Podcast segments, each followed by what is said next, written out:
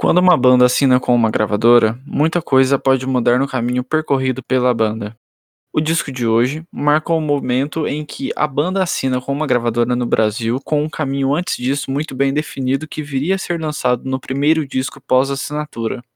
Com influências pop, imersivo no emo rock que dominou o fim dos anos 2000 do país, o disco de hoje marcou uma geração com seus hits que acompanham a banda até hoje.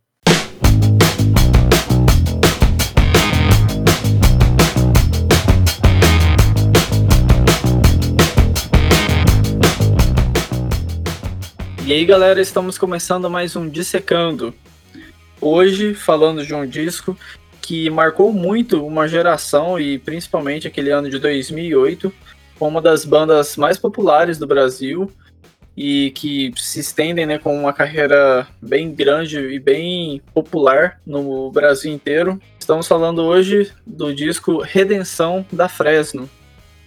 E bom, hoje temos um convidado aqui que vocês já conhecem, já é velho de casa.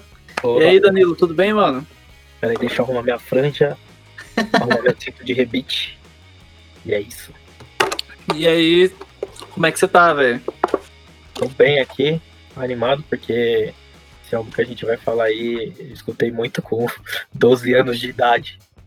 E foi legal revisitar, assim, escutar novamente ele todo, porque acaba passando tempo, a gente só seleciona as que a gente acha realmente foda, né? E Sim.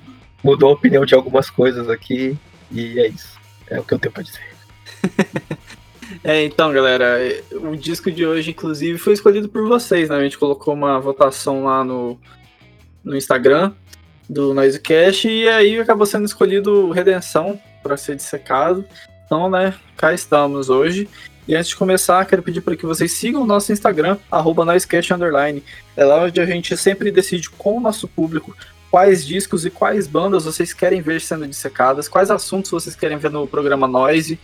E além disso, também quero pedir para vocês curtirem a nossa página no Facebook, Noisecast, é, sigam a gente na plataforma de streaming aí que você está ouvindo, isso é muito importante pra gente. E se quiser me seguir também no Instagram, arroba BrunoFonsecaXX. Danilo, passa suas redes aí pra galera também. Vamos lá, gente. O pessoal já tá cansado de mim, mano. Tem o pessoal que fala, caralho. Tá nada, velho. Minha rede pessoal é o Instagram danilos.c97. A de fotografias, danilo.costa fotografia e da minha banda favorita, que é a minha, né? Foda-se as outras, mentira. É, Míseros Primatas. Só pesquisar aí, dar um salve, mandar um, um emoji de cachorrinho que é nóis. É isso. Então, galera, vão lá e encham o Instagram dele de, emoji de cachorrinho. E bom, galera, antes da gente começar a falar mais do Redenção, né? A gente vai apresentar primeiro os integrantes da banda. Na bateria a gente tem o Cooper, na guitarra a gente tem o Vavo, no baixo e vocal de apoio, Rodrigo Tavares e no vocal e guitarra, Lucas Silveira. Antes de começar a falar do disco de hoje, vamos voltar um pouco no tempo, né, para contextualizar a época que a banda vivia. No ano de 2006, a Fresno tinha lançado seu terceiro disco, o Ciano, disco que fez a banda ficar mais popular do que nunca na época, tocando em rádios de todo o país e visitando a MTV diversas vezes em programas, enfim. No final daquele mesmo ano, o baixista da época, o Bruno, se desligou da banda alegando motivos pessoais. Com a saída dele, Tavares entrou na banda como baixista. Tavares que já era amigo de integrantes da Fresno e tinha participado da produção de discos anteriores da banda. Então, logicamente, isso daí já foi um, um vínculo, acabou ajudando eles a se juntarem. No início de 2007, a banda gaúcha foi chamada pela MTV para fazer um show que seria registrado e futuramente lançado em DVD. Nesse show teriam cinco bandas, e assim a MTV lançaria especial MTV 5 bandas de rock reunindo cinco das bandas de maior ascensão na época. As bandas selecionadas além da Fresno foram NX0, Farfan, Reitin e Mop Top. Que time, né, mano? É minha playlist aí, praticamente. Eu tô desde, desde esse tempo aí escutando a mesma coisa. Desde e... 2008, com as mesmas cinco bandas no, no MP3. Nossa, mano, é... Reitin, Fresno, você é louco. Um beijo, Koala. Vai, vai, que ele escuta, né? Vou, é, vou pô, seria muito massa de saber, inclusive, disso. É, então, seguindo, nesse evento a Fresno teve contato com o Rick Bonagio, que inclusive gravou o disco de hoje com a banda. Lembrando também que este evento foi uma parceria da MTV Now Records, que após o evento chamou a Fresno para o seu time de bandas da gravadora. Naquele ano de 2007, inclusive, a Fresno ganhou o prêmio no VMB de Banda Revelação, que só mostrava ainda mais a guinada de sucesso que a banda estava percorrendo. Segundo Lucas, em uma entrevista para o Show Livre, grande parte do repertório que estaria incluído no Redenção já estava composto antes mesmo desse momento de assinar com uma gravadora. O que eles acharam bem interessante, pois desde o princípio via-se que a banda estava bem livre para gravar coisas que eles realmente queriam. É, inclusive, isso daí é meio que até uma coisa que toda banda tem um pouco de medo, né? Quando tá tentando assinar com uma gravadora e tal, e tem medo de perder aquela raiz ou aquela sonoridade que a banda tá caminhando na época e tal. Isso é ruim tanto para a galera que acompanha, né, e os integrantes também, porque tipo tá todo mundo acostumado com aquilo ali, com aquele som, com aquela crescente e quando é, muda assim drasticamente, é, acaba afetando, né, tanto o que os caras queriam fazer realmente, o trabalho, né, o que eles imaginavam e o que o público também estava esperando. Então é meio tenso isso mesmo. Sim, cara. E seguindo aqui em frente, né? É, no ano de 2008, então, eles começaram a gravar o disco e tal, e como eu disse, né, já, já tinha bastante coisa adiantada pela banda, porque eles já estavam no processo de composição e tal, então eles já sabiam muito bem o que eles queriam incluir ou não, enfim. O Vavo até falou, né, em uma entrevista que em dois dias o baterista já foi lá, gravou todas, todas as linhas de bateria, Passou em uma semana já tava o baixo, aí começou a gravar as guitarras. Enfim, foi um processo bem rápido da Fresno nessa parte de gravação. E acabou que o disco foi lançado no dia 15 de abril de 2008. E assim, o Redenção foi um disco que deixava os integrantes da banda ainda mais próximos. Na época todos moravam juntos, então isso os aproximava em todos os sentidos principalmente nas composições, onde, segundo o Vavo, eles faziam todas é, essas músicas em casa mesmo, todos juntos, do início até a finalização de uma música. E outro ponto interessante é que esse disco foi também o primeiro com a banda já morando aqui em São Paulo, né, no caso, porque para quem não conhece, talvez a banda, né, embora eu ache difícil, é uma banda gaúcha, né, veio lá de Porto Alegre e nesse disco, então, eles estavam pela primeira vez morando em São Paulo. E eu acho isso bacana, né? E o Lucas disse que esse disco foi inteiramente pensado e em cada detalhe que poderia acontecer no ao vivo da banda. Desde as pausas até o momento em que eles iriam até pedir para o público bater palmas, gritar, enfim. E né, depois de lançar então o disco, duas semanas após o lançamento, o baterista Cooper acabou saindo da banda e foi solto uma nota da banda dizendo que ele estaria se desligando da banda por motivos pessoais. Alguns dias depois, o próprio Cooper foi na comunidade do Orkut, finado Orkut, né? foi, é, pois é, demais. O, Quem fazia parte aí do grupo, eu conheço o Danilo. Da... aí é foda, hein? Manda um salve. É, alguns dias depois, o próprio Cooper foi na comunidade do Orkut da banda e fez um, uma breve despedida, né, para todos, dizendo que ele estava feliz longe da banda e que estava tranquilo, né, que não tinha nenhum problema. E ele apenas encerrou o texto dele com uma frase que abre aspas e que o próximo baterista seja menos desagradável. Fecha aspas. Com isso, entrou na banda o novo baterista, Bel, que já tocava na Abril, banda que o, o Tavares, né, baixista da Fresno, também tocava. Então meio que eles conseguiram arranjar até que rápido, né, um substituto para o Cooper. Em uma entrevista para o UOL, o Lucas comentou apenas que ele, o Tavares e o Vavo estavam com um pensamento so sobre os planos da banda e tal, e o Cooper tinha uns pensamentos para outro lado. Então, quando eles sentaram para conversar tu, sobre tudo isso, foi e né, argumentar e tentar se resolver, foi quase que acabou quase que sendo um combinado em coletivo sobre a saída do baterista. Então, eu acho legal que tipo hoje em dia você vê a relação deles, assim, na rede social, percebe que a galera é tudo brother, assim.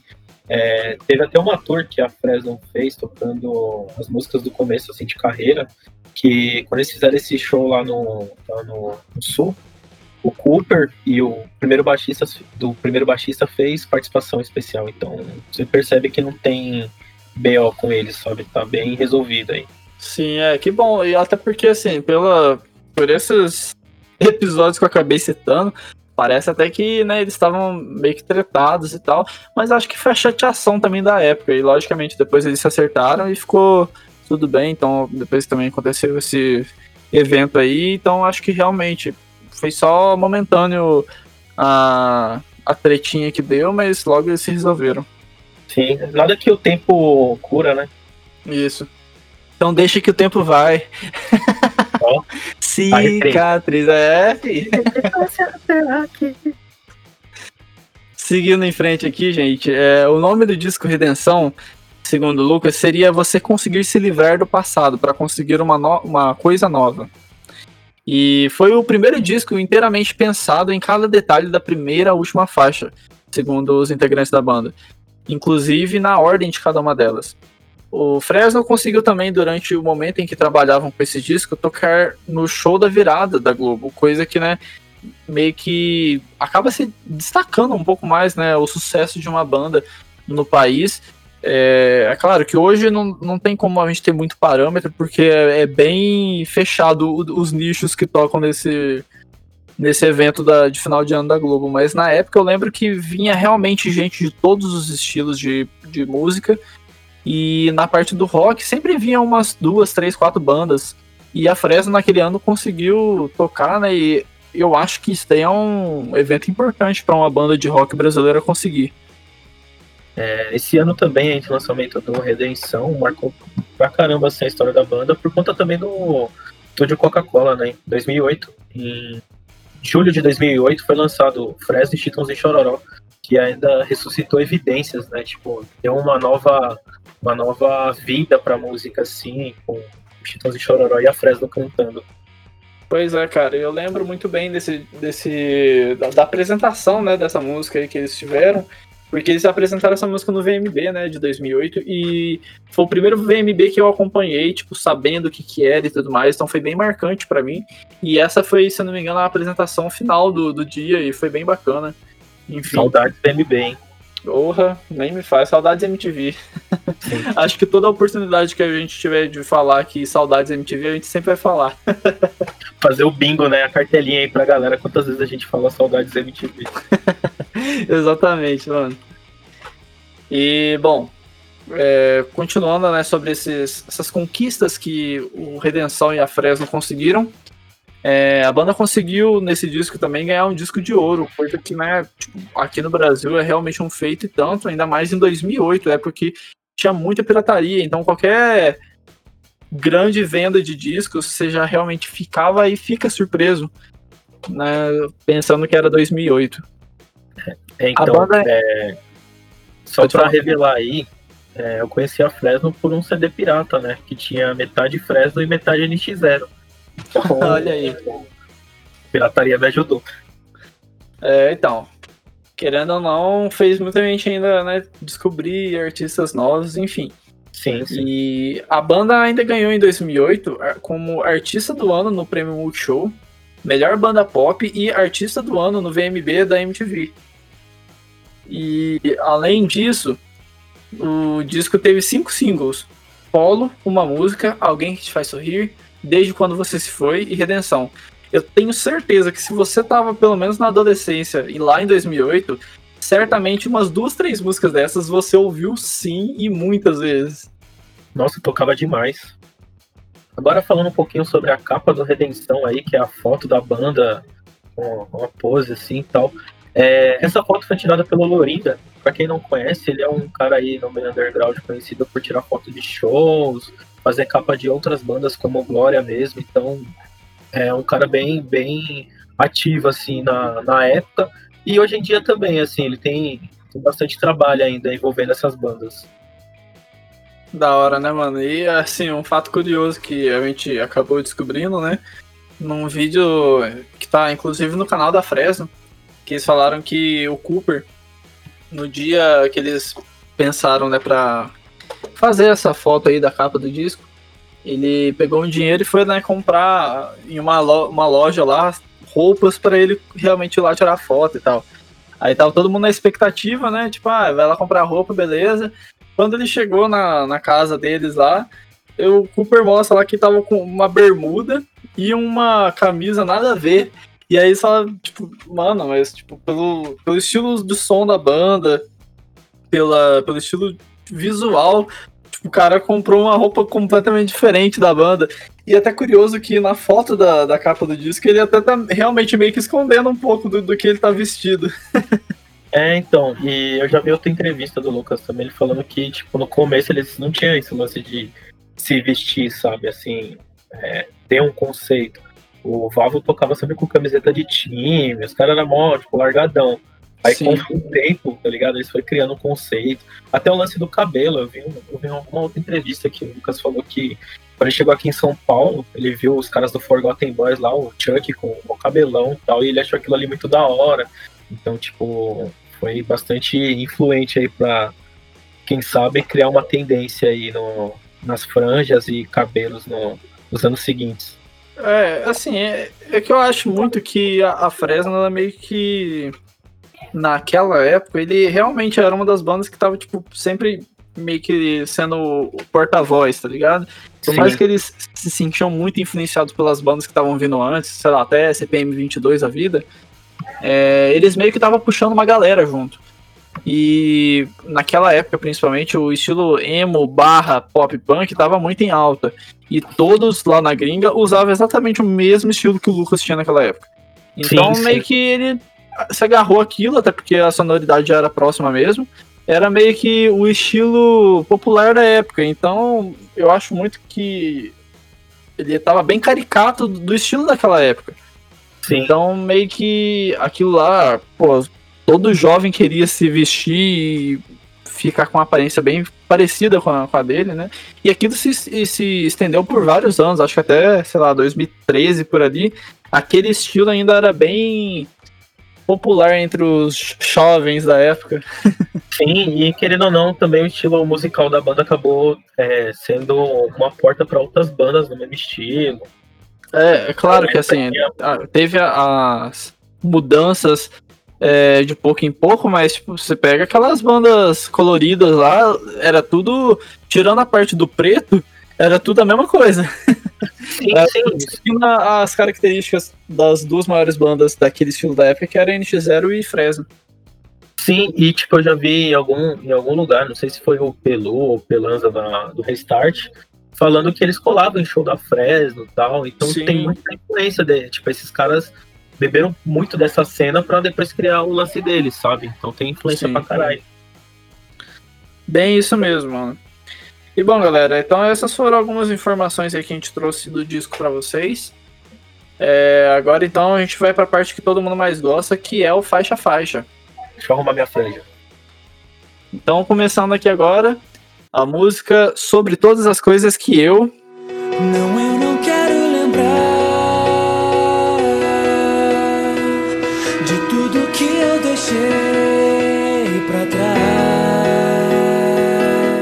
Que basicamente é uma música né, que começa com um teclado bem intenso e mostra já um pouco a mudança sonora e sentimentalismo, ainda mais claro no novo disco da Fresno. É uma faixa que tem um pouco mais de um minuto, que meio que serve mais como uma introdução, né, cara, para o disco. É, então, é, o, que eu, o que eu acho interessante nela é que ela tem uma parte que ela fica falando, é, tem um trecho da letra que fala, não, eu não quero lembrar. E meio que tá anunciando o que vem a seguir, né? Tipo, serve mais como intro mesmo, assim, tipo, mostrar a concepção do álbum do que do que ser uma música, sabe? Sim.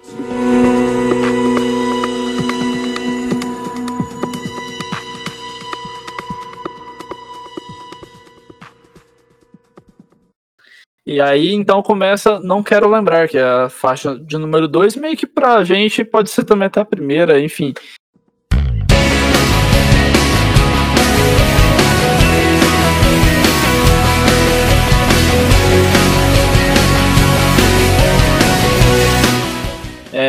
Essa é uma música que eu acho que veio mais para animar mesmo o ouvinte logo no início, né? E um ponto que eu acho bacana é que ela tem uma crescente bem interessante ao passar no refrão e eh, ao pré-refrão até o chegar realmente no refrão. Sim, sim. E tem trechos dessa música aí que ela é citada em uma outra música, mas para frente aí a gente vai fazer esse link aí. E eu gosto um pouco do, da estética da música por conta do sintetizador, né? Eu, eu acho que tem alguns pontos do álbum que o, o sintetizador não, não me convence, sabe? Tipo, eu não curto, mas nesse caso eu achei bem legal, bem, bem interessante, assim. Não, eu não vim conversar, só estou te avisando pra você não procurar. Entendi, cara. É, eu, assim, eu acho que é uma música que começa o disco bem, sabe? Não é uma música que eu gostei tanto, assim, tal, mas é, acredito eu, mais porque é o estilo de som que eu não consigo curtir muito mesmo. Mas eu acho que é um início bacana, assim, não é uma música que eu acho ruim, não. É, acho que ela, ela tem um início bem bacana pra, pra esse disco. momento em que tive o coração partido Só lembro do que eu não perder por um fim A próxima canção é Uma Música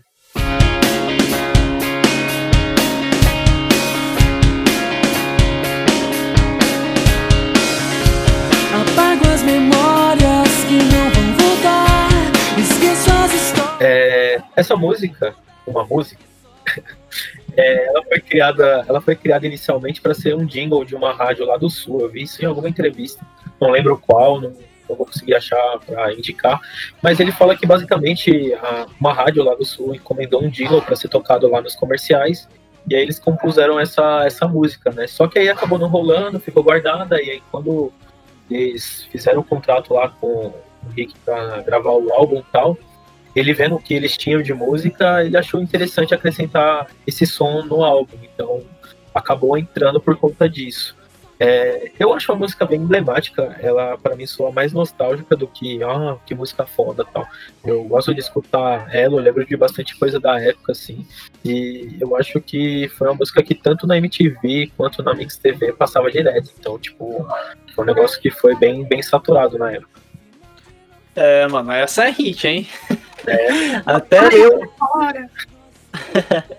Até eu que na época não ia muito com a cara da Fresno achava essa música bacana. É, eu acho que essa música é, é muito radiofônica, cara. Tipo, na época eu já achava que encaixava muito bem, mas hoje, tipo, 13 anos depois, eu já tenho uma outra perspectiva, né? Muito mais riqueza de, de conhecimento de música e tal. E eu acho ela muito radiofônica, lembra muito eu lembro que tocava muito na MTV toda hora. É, é uma das músicas que eu acho realmente massa desse disco. Eu acho interessante que a intenção da banda foi fazer um disco mais pop, mas ainda conseguiu, em partes, manter uma certa raiz da banda. Acho que essa é uma das músicas que, inclusive, tem uma coisa diferente, né? Que é os teclados, né? Aparecem bastante, os teclados e sintetizadores nesse disco. E acho que essa é uma das músicas que o teclado casou muito bem. Mas já deixo aqui destacado que não é com frequência que o teclado vai me agradar também.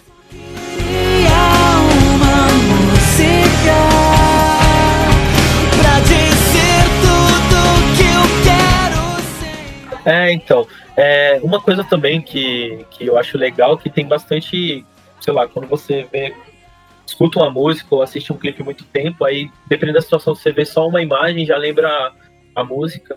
E o clipe dessa, dessa canção me, me marcou, assim, porque eu, eu achava mó da hora eles tocando, tipo, numa pontezinha, assim, aí passando os, os trem embaixo, os trem, é, os trem. E é, é algo, assim, nostálgico mesmo, sabe? Eu lembro de colocar no MP3, assim, sair andando na rua pra escola, então foi uma época boa, sabe? Sim, pode crer, mano. E um fato curioso, Danilo, você sabe quem que gravou o clipe dessa faixa? Não. Foi o Fabrício do Reitinho, cara. Olha! Uau! Uau! Chocante! Nossa, deixa, eu, deixa eu ajeitar minha franja. Toda vez que for uma bunda M, eu ajeito minha franja. É, cara, Nossa, gente, hora, mano, eu sabia.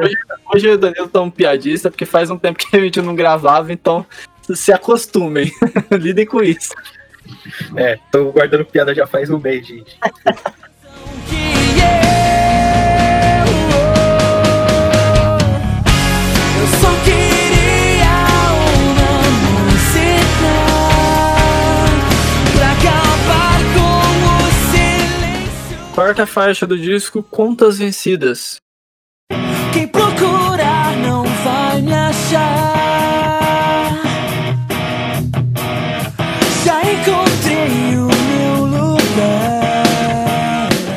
Essa música pra mim começa bem, mas infelizmente acontece algo que já começa a incomodar bastante também. Sinto que as partes que deveria crescer nessa música são os momentos em que ela acalma e vice-versa. E cada momento que os sintetizadores aparecem nessa música é uma irritação à parte pra mim. Essa música realmente, mano, não consegui curtir. É, essa também, quando eu peguei pra reescutar aqui, tipo, reescutei o álbum as duas vezes, só que quando chegou nela, principalmente, eu dei uma pulada assim, é, não, não desce muito. Mas na época eu nem lembro se eu, se eu cheguei a escutar, assim, não é música que me marcou, não, cara. Tipo, nem lembrava, pra falar a verdade. Entendi. É, então, é até complicado pra mim poder falar alguma coisa, porque eu lembro que eu ouvia as músicas da Fresno, mas era só porque realmente tocava muito e eu não conseguia curtir, não conseguia curtir tanto. Essa é uma das músicas que eu acho que eu não conhecia. E cara, sei lá, passou anos, anos e hoje eu, eu fui ouvir, né? Hoje assim que eu falo, esses últimos dias eu fui ouvir pra fazer o dissecando e, mano, simplesmente não desceu mesmo. Acontece, acontece. E aí eu deixo até um recado aqui pros fãs de Fresno, né? Não é porque você curte a banda que você precisa escutar tudo e falar que é bom.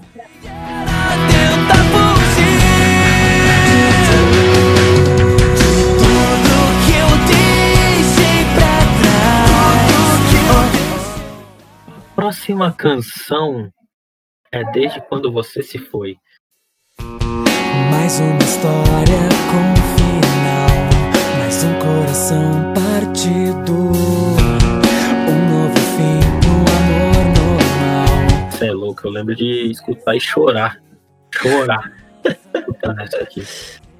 O pequeno, É, cara. pequeno, pequeno Danilo, 12, 11 anos, escutando essa bagaça e chorando, nem sabia por quê. Mas, em contrapartida, assim, é sobre, sobre a estética dessa música, eu acho ela bem, bem legal, assim. Tem, tem as vozes do Tavares ali com, com o Lucas, que eu acho bem bacana. Principalmente a segunda parte ali, que eles ficam falando, né? Você diz que só de amor que você. Então é bem, bem, bem emblemática, assim. E acho que até hoje eles tocam essa em show, não sei, assim, é bem, é bem popular ainda.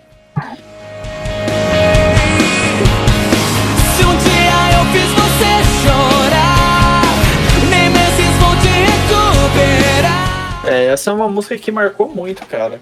É, assim, essa é uma música que, inclusive, na época do, do Redenção, eu tava tentando gostar da Fresno, sabe?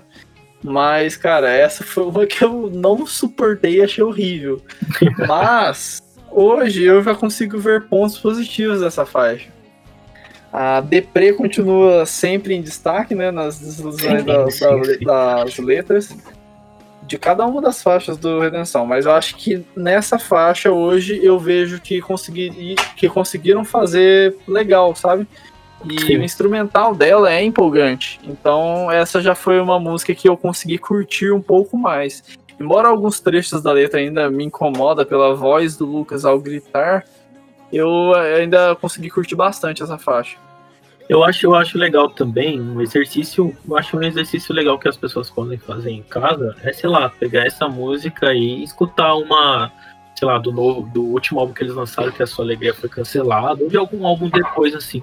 Porque você percebe uma, uma evolução, tanto na, no vocal mesmo, quanto na escrita, sabe?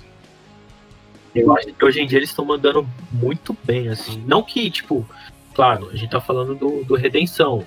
Antes teve o Ciano, que é um puta álbum que tem letras fantásticas.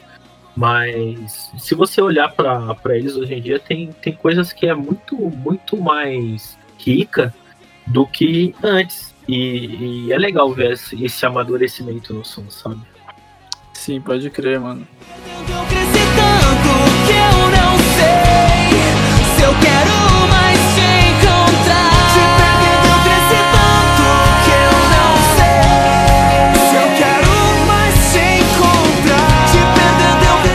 E a próxima faixa é Redenção. Acorda de manhã, procura o que vestir, já sabe aonde ir. Essa é uma música que eu não conhecia e realmente me surpreendi. Acabou sendo uma das minhas músicas favoritas desse disco. Acho que o refrão dela seria um dos momentos que eu mais gostei na faixa, principalmente pelo segmento das guitarras dissonantes, que dão um peso bem interessante na música.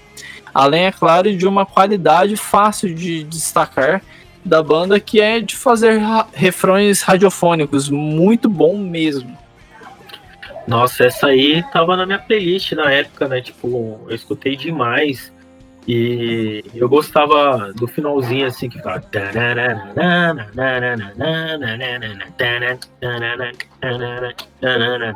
Sabe, essa, essa guitarrinha eu achava muito foda.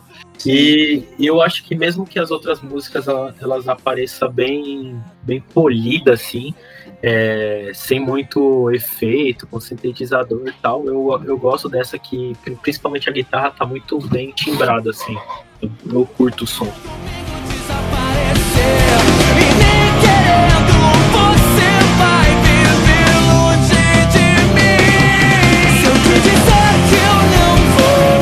Pode crer, mano. Também acho bem bacana isso.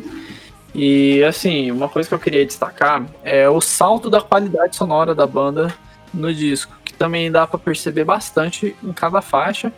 Mas quando vem os instrumentos mais de música clássica aqui nessa faixa, a gente vê isso ainda mais claro. E por último, eu vou destacar duas coisas. A bateria dessa música eu também acho que é bem gostosa de se, de se escutar. Eu acho que do disco, né, da primeira faixa até agora, é meio que a faixa que eu acho que a bateria fica, pelo menos pra mim, mais marcante. E em uma entrevista lá em 2008, o Lucas disse que essa música e a última faixa do disco, Milonga, era as- eram as suas faixas favoritas do disco. É, então, é faixa de peso, né? Redenção e Milonga também é bem, bem foda, assim.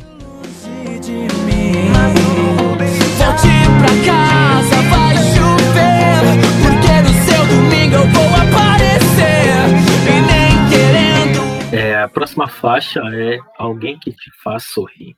Eu nunca consegui saber diferenciar. Não querer com não mais sentir. É, essa aqui eu acho que também tá, tá nas mais tocadas aí da época, se não foi a mais tocada, porque fez bastante sucesso. É, essa versão do álbum, assim, eu não curto muito. É, marcou na época, assim, tal, o clipe é bem marcante, só que é, a parte musical dela não, não curto muito, não, não me chama muita atenção.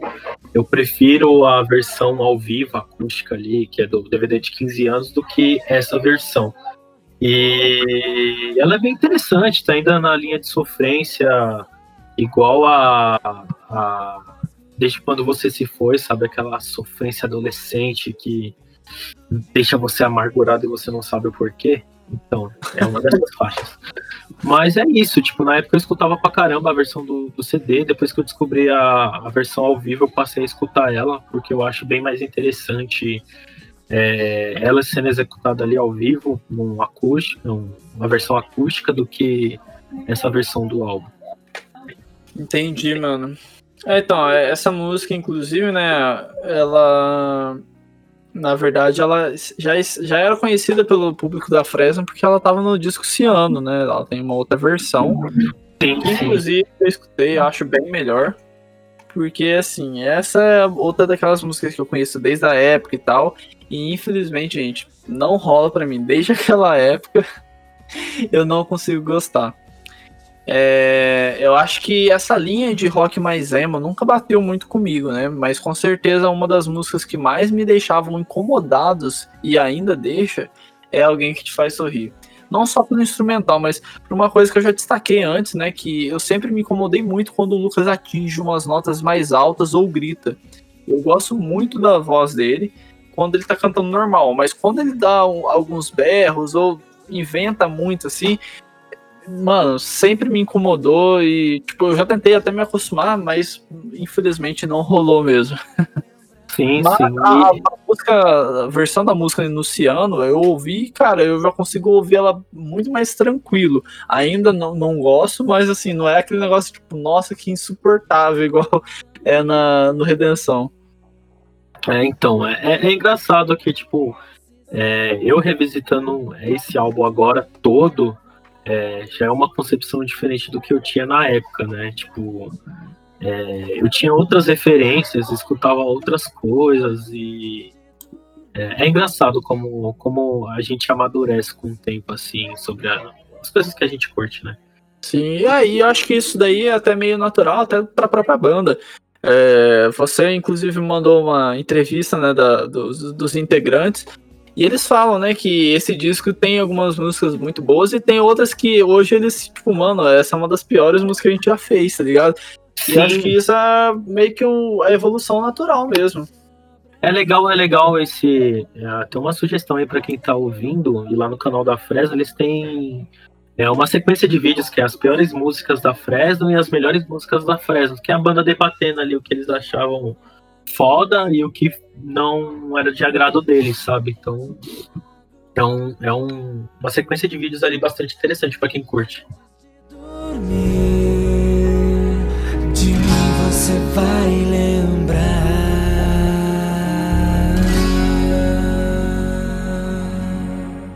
próxima faixa do disco se chama Passado.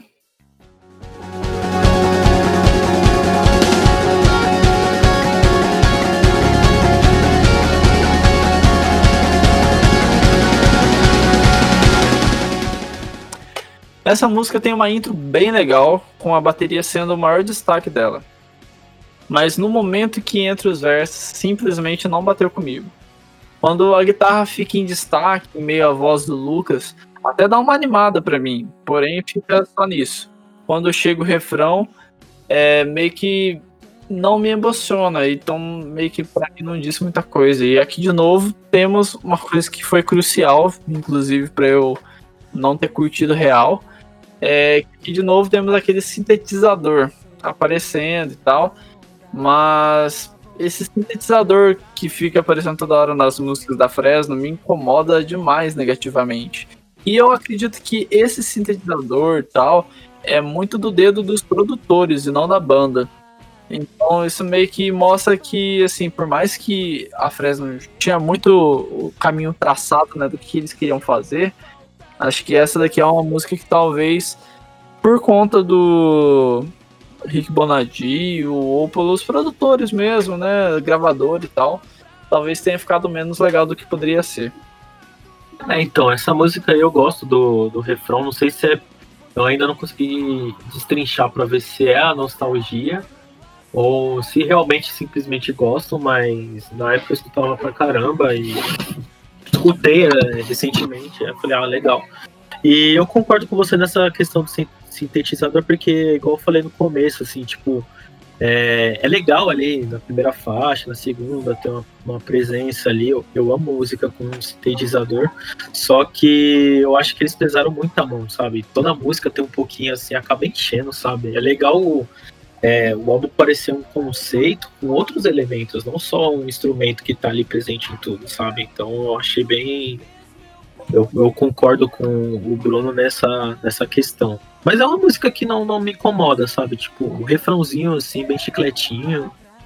É, então, uma coisa que eu, que eu acho que eu devia ter falado antes, mano, é que realmente é mais o meu gosto que não bate mesmo com o com algumas coisas da Fresno. Então, logicamente, Sim, que algumas sim. coisas vão acabar me incomodando mais mesmo. É, se você sair na rua, eu te pego, mano. Fica falando mal. Mas isso que é legal, pô. É, eu acho que é, a ideia do nós. assim, Tudo, né, mano? Dá duas visões. Sim, sim. E a ideia do nós de fazer esse contraponto, de é, propor um dissecando pra, pra pensar, sabe? Você que tá aí escutando na sua casa de boa, pensa, pega aquele seu álbum favorito e fala, mano, o que, que eu gosto aqui, o que eu não gosto, sabe? É bem, bem interessante fazer esse, esse exercício. Isso. Eu estou, eu estou aprendendo a fazer, sabe? Porque às vezes eu escuto os e falo, ah, legal tal. E aí outras coisas que eu não gosto, eu nem falo, eu só pulo, simplesmente eu não vou lá e ah, não gosto tal. Mas é bom pensar um pouco sobre isso.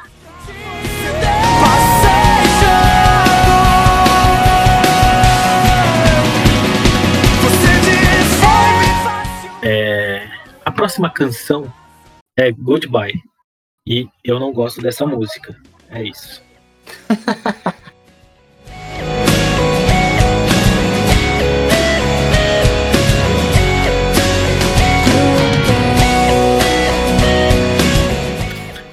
essa música, desde a época que eu escutava, que eu comecei a escutar Fresno, eu sempre pulava, eu me ignorei, assim, porque ela já começa, eu fiz uma canção, né, né. aí eu já falo, ah, mano, não, cara, não. Que terminava com goodbye. Então, tipo, sabe umas riminhas assim que, tipo, não, sei lá, é muito, eu acho muito simples, muito, ah, é isso, sabe? Então, esse álbum tem muita coisa foda que eu falo, nossa, caralho, que da hora, mas essa mesmo eu não, não curto. Então, cara, é até assim. Eu vou te falar uma- exatamente o jeito que eu coloquei aqui no. que eu deixei anotado, tá bom? Sim, Eu falei assim, ó. Eu escrevi assim, ó.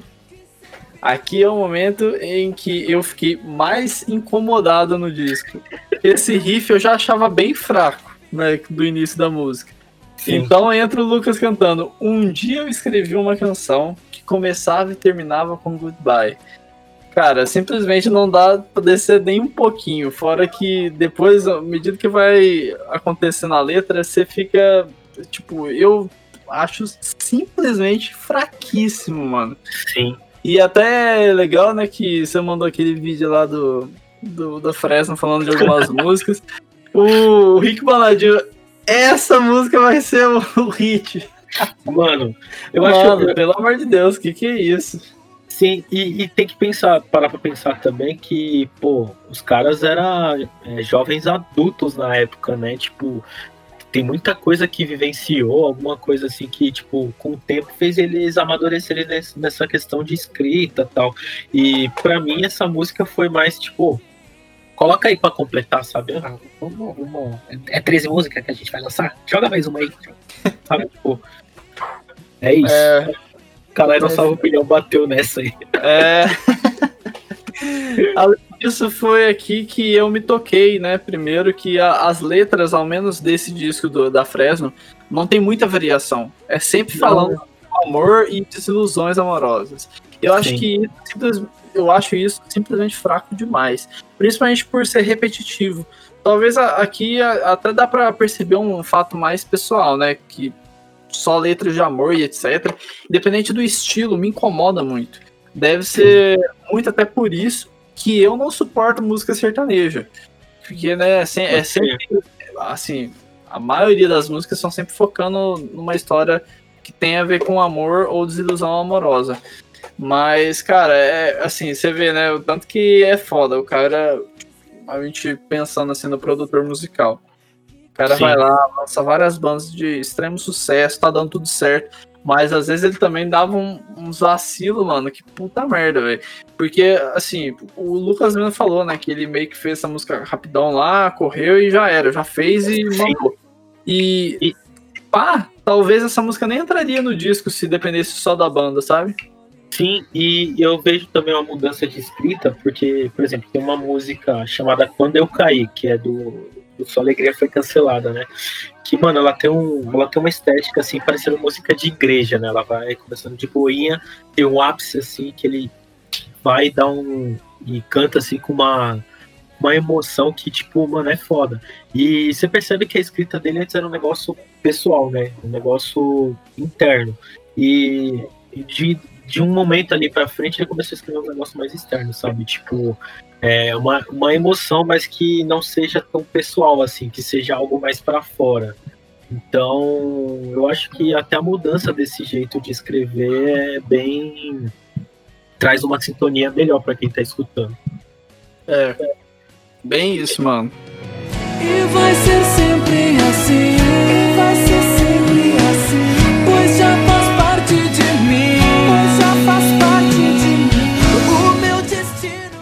E a próxima faixa se chama Europa.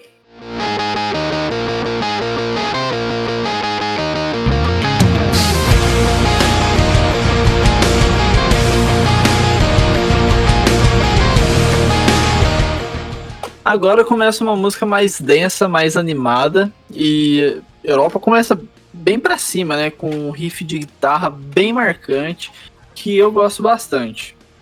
Aqui temos uma bateria também mais parada nos versos, tá ligado? Mas aí entra essa troca de vozes que tem entre o Tavares e o Lucas que eu achei bem interessante. Ficou diferente e acho que encaixou muito bem. Eu gosto dessa, dessa música também, eu gosto do, do comecinho dela, é bem, é bem porradeiro mesmo. É, a guitarra tá com um timbre diferente assim, do que a gente já viu na- nas outras músicas do álbum. Então é, é um som bem interessante mesmo. Sim, cara, e assim. é, O caminho que essa música percorre com momentos mais dramáticos e momentos mais animados e pesados são um ponto diferenciado pra mim no disco. Porque realmente, tipo, se você pegar a linha né, que tava seguindo o disco, essa é a primeira música que tipo, realmente bota muito pra cima. E com esse riff mais dançante, assim, acabou me fazendo achar esse um dos melhores momentos do Redenção.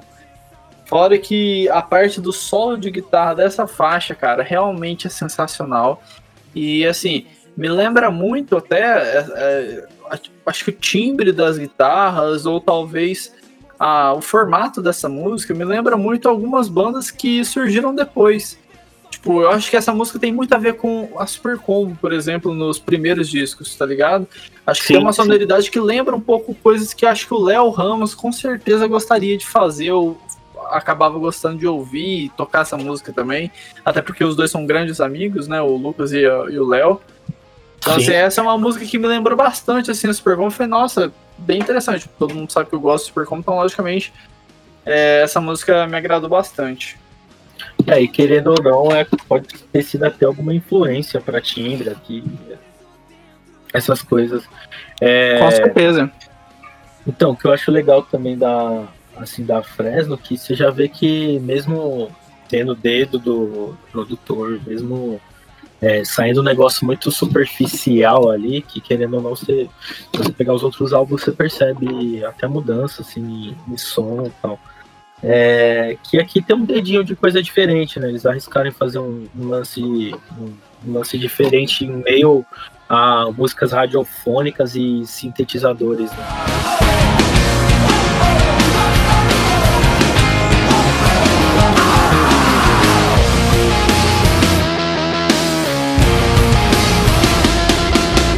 A próxima é Você Perdeu de Novo.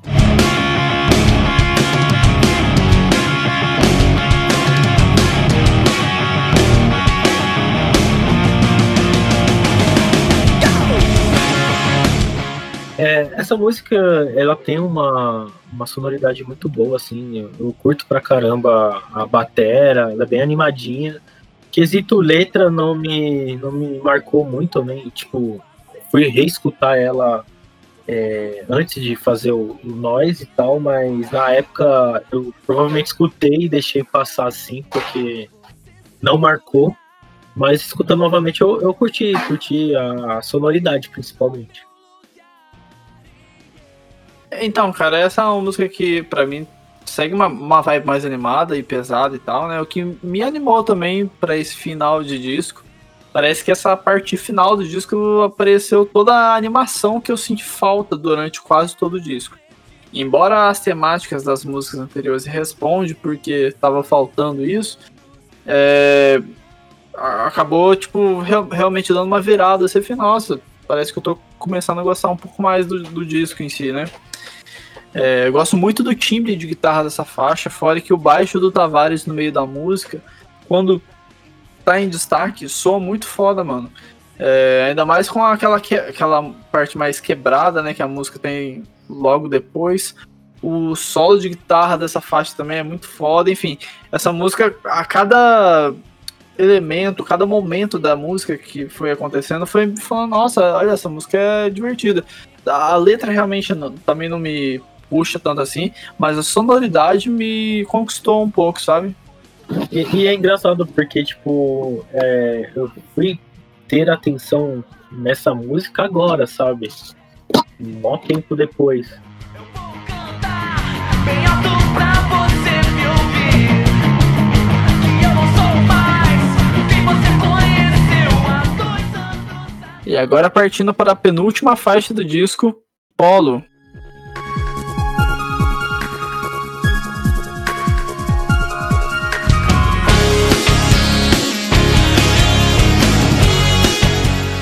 Essa faixa eu tenho uma relação de amor e ódio, já deixo bem adiantado aí pra vocês.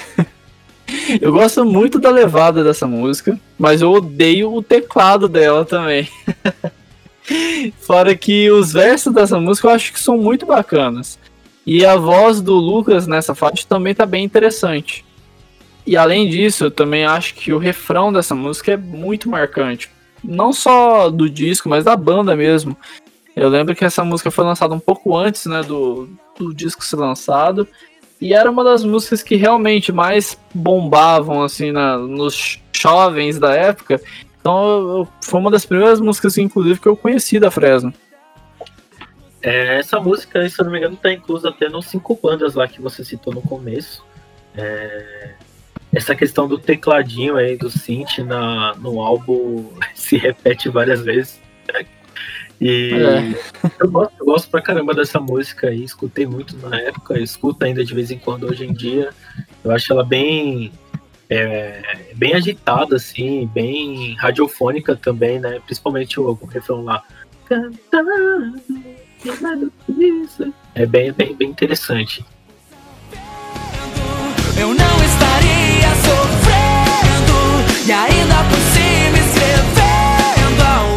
Sim, cara, e é, então, isso daí é uma coisa que eu, que eu tinha até né, deixado marcado aqui pra não esquecer, esquecer de falar.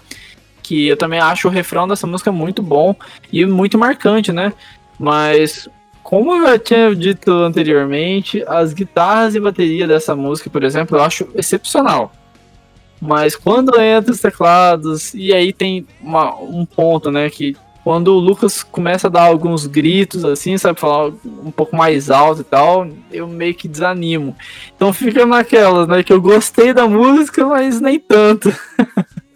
É, é foda, mano. É, é- Mas é- eu, eu lembro muito bem que, assim, é, é o, pro estilo de som né, da Fresno, ainda mais naquela época, é, tinha tudo pra ser hit mesmo. Não à toa, foi uma das músicas mais conhecidas do disco. E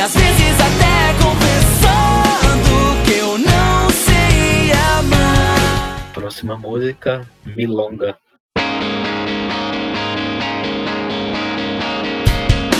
Vamos falar de solidão na sua casa nunca mais. É, essa aqui, posso falar que até hoje escuto, assim.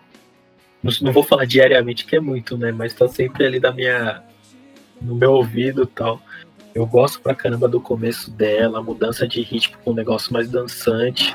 É, no final ali, o Tavares berrando e o Lucas cantando, eu acho bem, bem foda. E mesmo que tenha essa letra, essa letra falando de amor, eu acho que nesse caso aqui tá bem construído, sabe? É bem.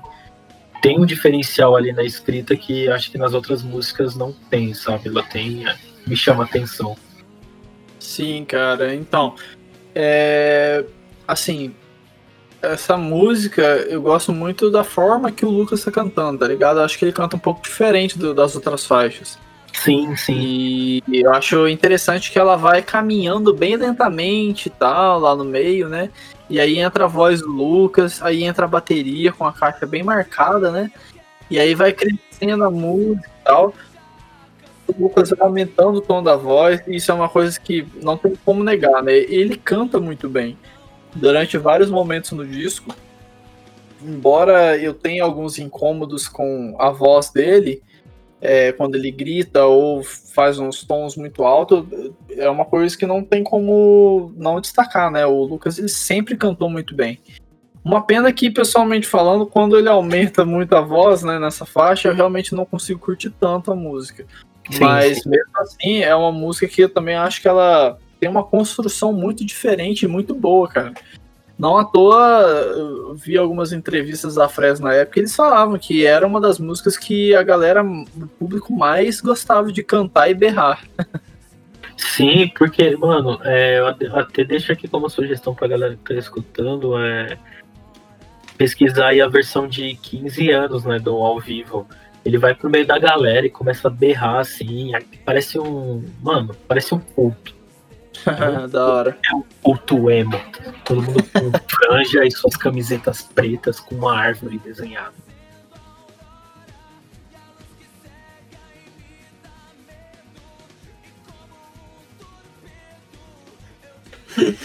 É, um fato curioso sobre o nome é que, segundo Tavares Milonga, é exatamente quando o músico toca uma nota Mi e fica meio que se estendendo repetidas vezes, né? Então, meio que, né, Mi longa. E ele disse que essa música, ele queria um trecho dela meio que ficasse meio com um estilo meio stoner rock. O resultado foi para um lado completamente diferente, né? Mas tem aquela parte onde o Tavares fica gritando, né? No final já. Que é um trecho diferente da letra da música. A intenção dele era, nesse momento, só deixar mais baixo mesmo esses gritos dele. Meio que, tipo, deixando realmente em destaque as vozes do Lucas. Só que na mixagem, esses gritos dele ficaram altos. E sem querer, nos shows, quando chegava esse trecho na música, o público cantava mais ainda nos berros do, do Tavares, não no, no destaque que eles queriam, né? Que era a voz do Lucas. E isso foi um ponto que surpreendeu a todos. Inclusive, Milonga era uma música que a gravadora e os produtores pediram para ser a última do disco, que achavam que ela era a pior do Redenção. Você acredita, mano? Não, não- mano, não dá pra entender, né? Tipo, o pessoal tem tica de galinha na cabeça, só pode. É, no começo eu citei aí que a Não Quero Lembrar tinha um trecho em outra música, então preste atenção no finalzinho de Milonga e escuta Não Quero Lembrar. É, o verso que tem nela é o verso que o Lucas tá cantando. E, então é bem interessante eles fizeram esse link assim do começo do álbum com o final também. Sim, cara, realmente eu acho que. É é legal quando uma banda consegue fazer esse tipo de coisa. Eu acho que é um, um joguinho interessante assim, de colocar nos discos. Também acho bacana. fui pra você Uma simples distração pra você esquecer Eu não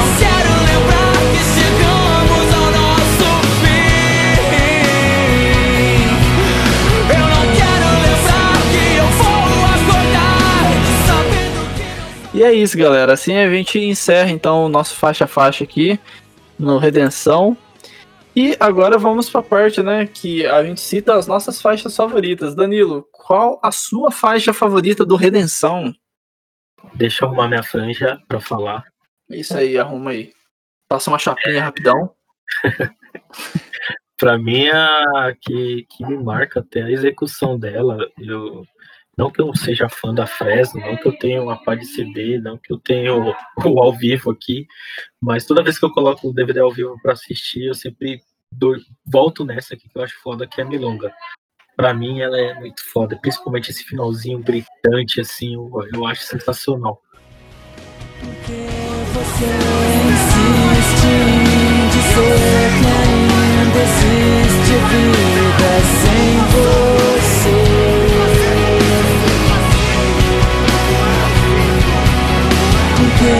você insiste O Zemo chora. Quando você esperar, vai doer. sei como vai doer, mas vai passar, como passar? Aí você fica assim, caralho, não brinca não, mano, não sofre não, cara. Junto. É uma lindeza. Ai, caramba. É, mano, é uma música da hora. Eu também acho ela uma da- dos pontos altos do disco.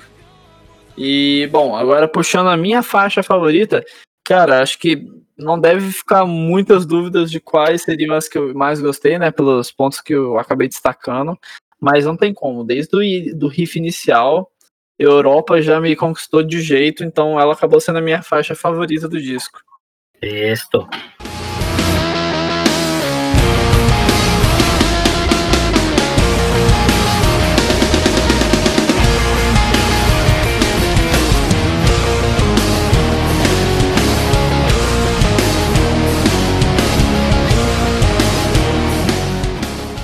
Acho que a letra dela, assim, nem é uma coisa que eu destaque tanto, sabe? Mas eu acho que, mano, a parte instrumental me pegou de jeito. Eu acho que foi, assim, talvez a música que mais realmente me animou. Teve. É até curioso, né? Que as músicas que eu mais gostei, além dela, foi tipo Redenção. E as músicas mais pro final do disco. Então, meio que eu fiquei com a sensação de que talvez eu gostaria mais do disco se tivesse uma ordem diferente. Mas pensando que eles estavam com uma gravadora e talvez essa fosse a que eles sentiam que ficaria melhor pro estilo de som deles. Acho que o problema tá mais em mim nesse caso, tá ligado? Mas mesmo assim, não tem como não destacar o tanto que a Europa é uma música que eu realmente gostei e me surpreendeu nesse disco. É, é legal que é, acaba mudando até seu conceito sobre a banda, né? Porque às vezes o que é, foi jogado na mídia assim de popular na época, é, talvez não foi o que te agrada e talvez umas coisas mais lá do Bzão, assim, que não é tão falado, tem essas características que você gostou, sabe? É, exatamente. É, assim, eu lembro que naquela época era exatamente a época que eu tava começando a ouvir rock e coisa do tipo. E na parte de rock brasileiro, é, essas bandas que estavam fazendo muito sucesso na época não eram as bandas que eu mais gostava. Tanto que eu fui para um caminho muito mais, sei lá, garage rock talvez, que eu nessa época tinha tinha NX0, Fresno, é, um pouco depois apareceu é, e um pouco tempo depois também apareceu Cine, Restart, enfim. Aí com isso eu acabei. Eu não gostei muito dessas sonoridades e tal. Eu acabei indo mais pro caminho de Pete, Charlie Brown Jr., Cachorro Grande, que eram bandas que tinham começado um pouquinho antes, né? Mas que seguiam uma sonoridade também um pouco diferente. Então, é meio que um lado do rock brasileiro que eu nunca, tipo, consegui curtir tanto. Porém, igual eu falei, na época mesmo tinha uma ou outra música da Fresno mesmo que eu gostava. E acho que é isso daí, experiência de vida. É, eu acho engraçado porque, tipo, eu escutava tudo na época, então, tipo, tinha esse lado emo que eu curtia pra caralho, mas ao mesmo tempo eu escutava Exalta Samba, então não tenho muito. Que que é isso? Pô, o que DVD do cara Exalta eclético. O DVD do Exalta Samba da Ilha da Magia é melhor, melhor ao vivo que tem gravado. Mas é isso, cara. Eu acho que o- esses negócios que eu escutava antes também, é, tanto o Fresno, o NX, o Glória, né, que é a mesma época ali, moldou para o meu gosto para o que eu escuto hoje, né? Tipo, eu devo muito a essa fase, assim. Talvez se eu não tivesse pirado um pouco nessas bandas com 12, 13 anos, talvez eu não estaria nem aqui conversando, né? Então, tipo, tem um valor pesado, assim, sobre minha formação. Sim, com certeza, mano. E, bom, com isso então a gente puxa agora pra nota do disco, né? É, Eu acho que, assim, pra todo mundo né, que já ouviu esse episódio de hoje e todo mundo que já acompanha aqui o Noise Cash há um- há algum tempo, sabe os pontos que eu, normalmente eu destaco em uma banda ou que eu tiro alguns pontos, entre aspas, do que a gente acha e tal. E eu e o Danilo assim, temos uma relação com a Fresno bem diferente, né? Ele gosta de muitas coisas e eu tipo, conheço, para começar, né? Eu já conheço poucas coisas, mas eu sei mais ou menos do- de como se trata o som, é, letras, enfim. E isso daí foi um ponto até que ficou engraçado, porque eu achei que eu ia discordar muito mais dele nesse disco, inclusive. Mas acho que até que teve alguns pontos que a gente conseguiu conciliar. E vendo por, pela, pela pouca diversidade das letras e ainda tendo alguns momentos de alguns instrumentos que incomodam em algumas músicas, isso acabou meio que incomodando a gente assim em alguns pontos. Só que também teve pontos que a gente achou muito legal, que a gente acabou destacando aí, vocês ouviram com certeza. E por conta disso tudo que eu acabei citando agora, a nota do Noisecast para o Redenção acaba sendo de 6,5. Esquecer porque eu não vou deixar. Volte pra casa,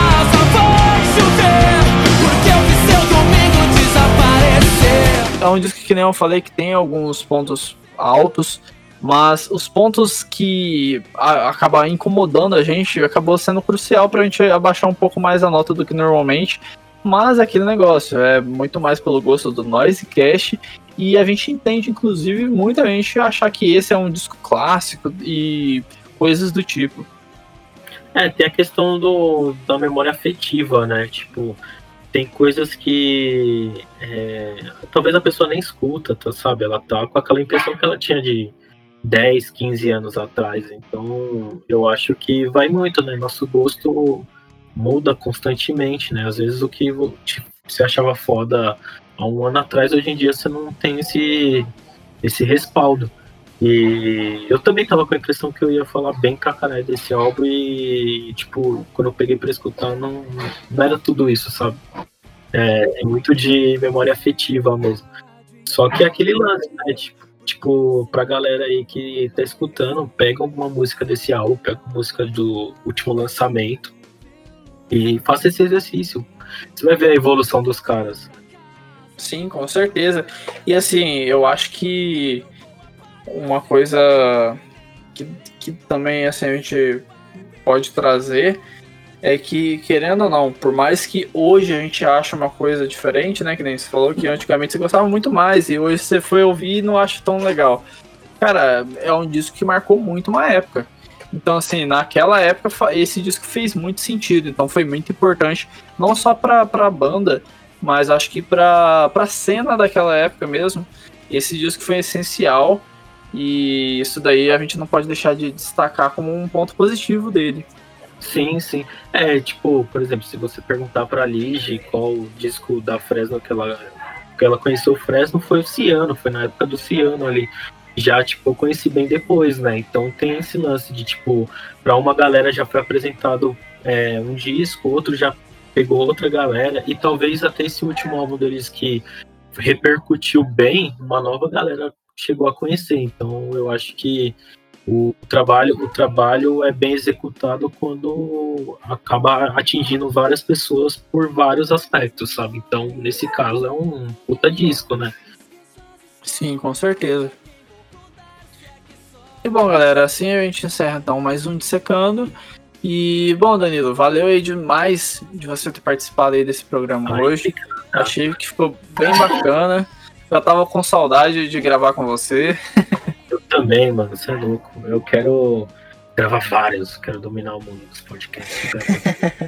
Com certeza os próximos vai ter participação do Danilo, gente, pode ter certeza. E, bom, assim então a gente vai encerrando. Peço para que vocês sigam a gente no arroba noisecast underline lá no Instagram. É lá onde a gente coloca todas as nossas atualizações, é onde vocês ficam mais atenados e conseguem, inclusive, conversar mais com a gente. Curte a nossa página no Facebook, Noisecast. Siga a gente na plataforma de streaming, porque isso é muito importante pra gente. E quem quiser, me siga também no Instagram, arroba Bruno Fonseca XX. Danilo, passa suas redes aí e se despede. Vou falar aqui meu Instagram pessoal, é danilo.c97. É, o de fotografia, né, que é danilo.costa fotografia e da Miseiros Primatas aí, que pelo menos a gente vai ter um belo EP para apresentar para todo mundo aí. E é isso. Então é isso, galera. Assim a gente encerra então mais um Dissecando. Espero que vocês tenham gostado. É, Danilo, valeu demais pela sua participação aí, foi muito massa. E logo a gente tá, Canja, e logo a gente tá junto aí de novo então, hein? Valeu demais. é nóis. Me chama. Tchau. Valeu, galera. Falou, até mais.